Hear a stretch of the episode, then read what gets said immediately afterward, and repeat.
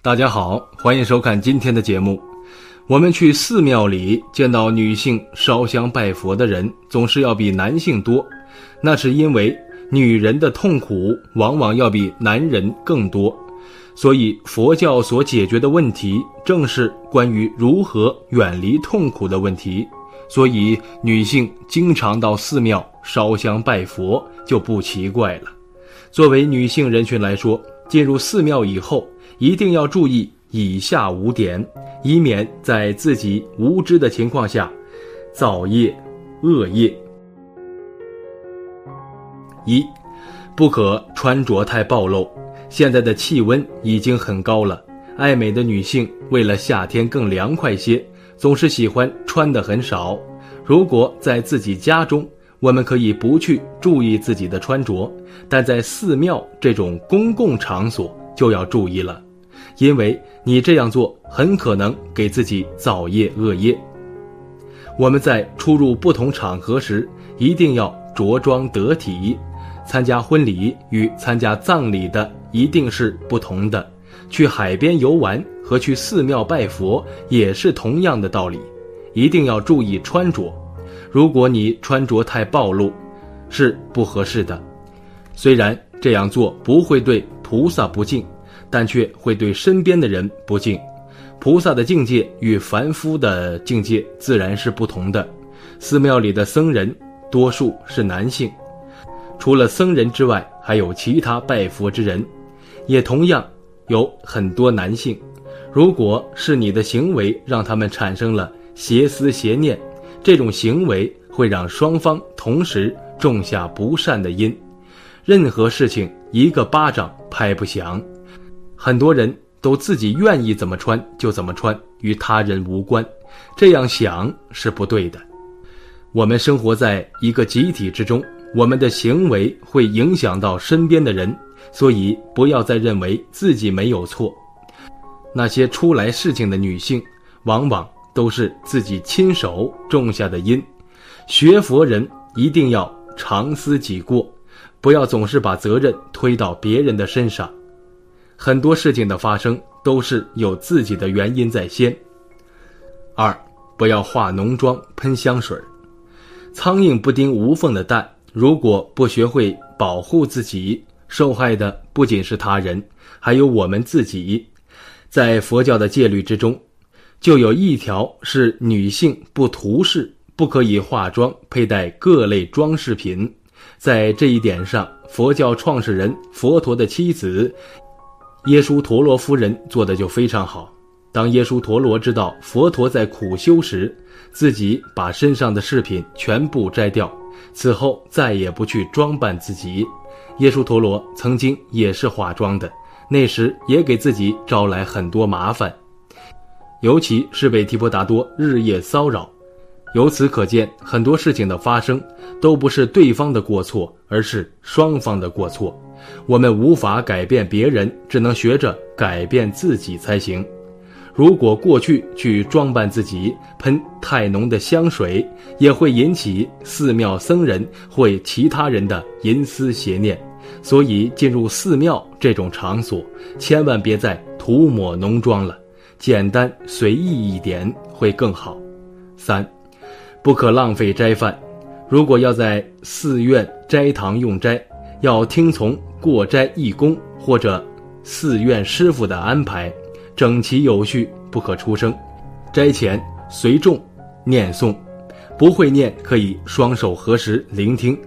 夹菜时不能出声，只能用手势。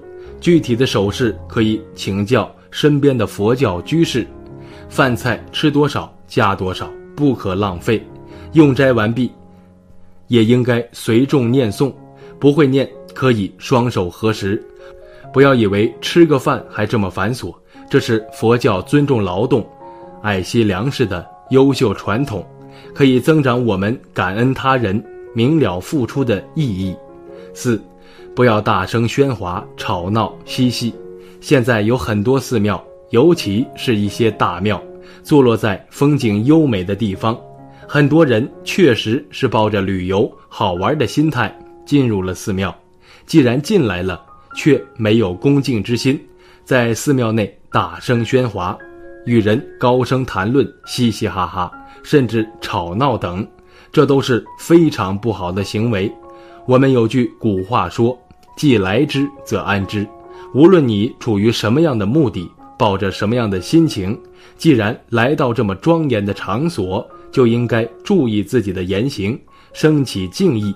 所谓心诚则灵，如果心态不对，所求是不会如愿的。五，不要和出家人说闲话，不要触碰他们的身体和手。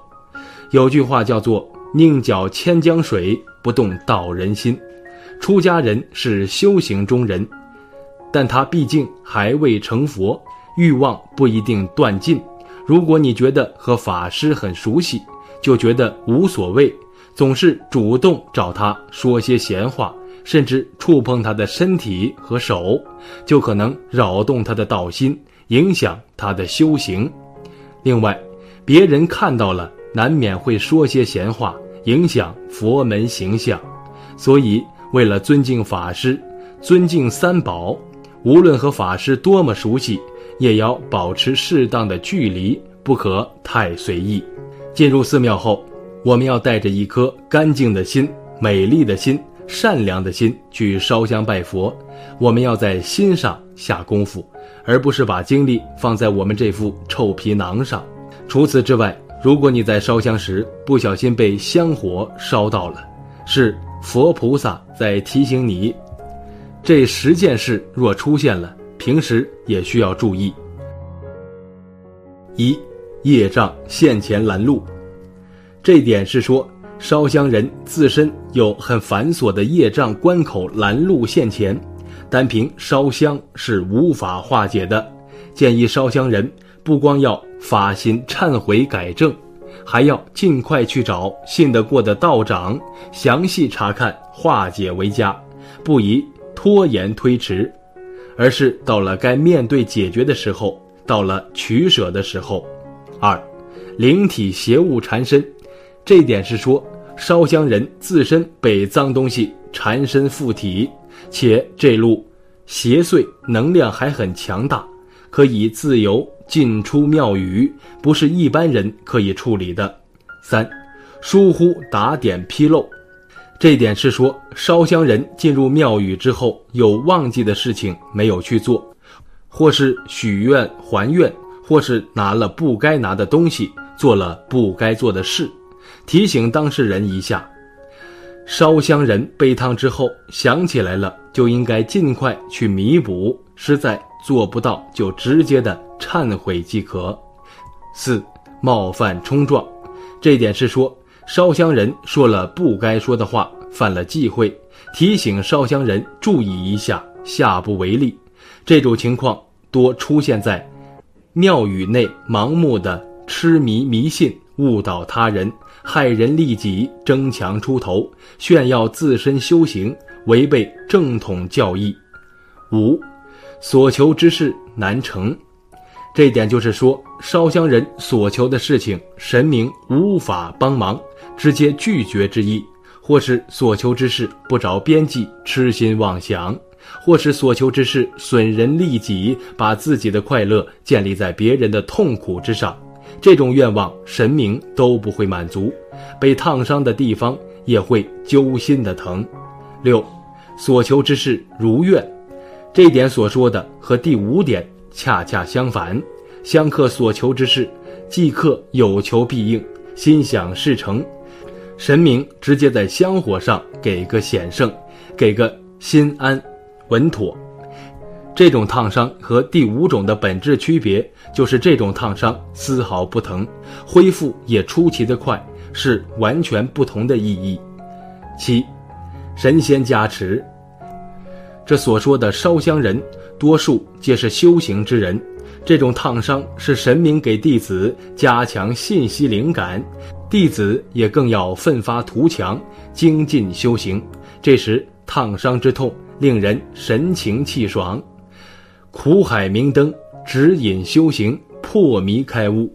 八，提醒修行守戒。这点所说的烧香人定有犯戒的地方。神明护法给个小惩罚，以示预警，下不为例。修行人也一定要虚心接受，懂得谦虚，知晓忏悔，如法修行，明理进步，不可妄自尊大，愚昧修行不光害了自己，不成正果，更有羞辱修行二字。九，挡灾化煞，这点所说的神明大显神威，灵验非常，直接通过香火烫伤来帮助烧香人。消免灾难，大事化小，小事化了。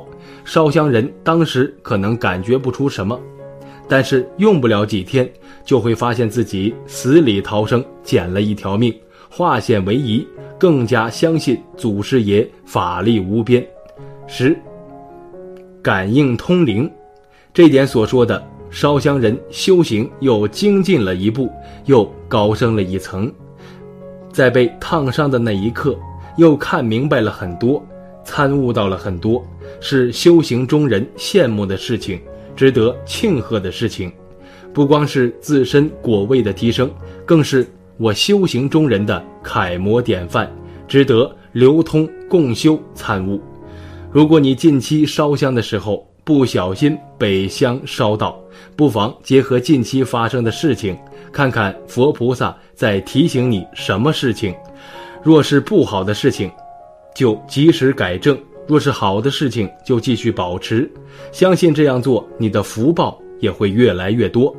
好了，今天的分享就到这里，愿您时时心清静，日日是吉祥。期待下次与您分享。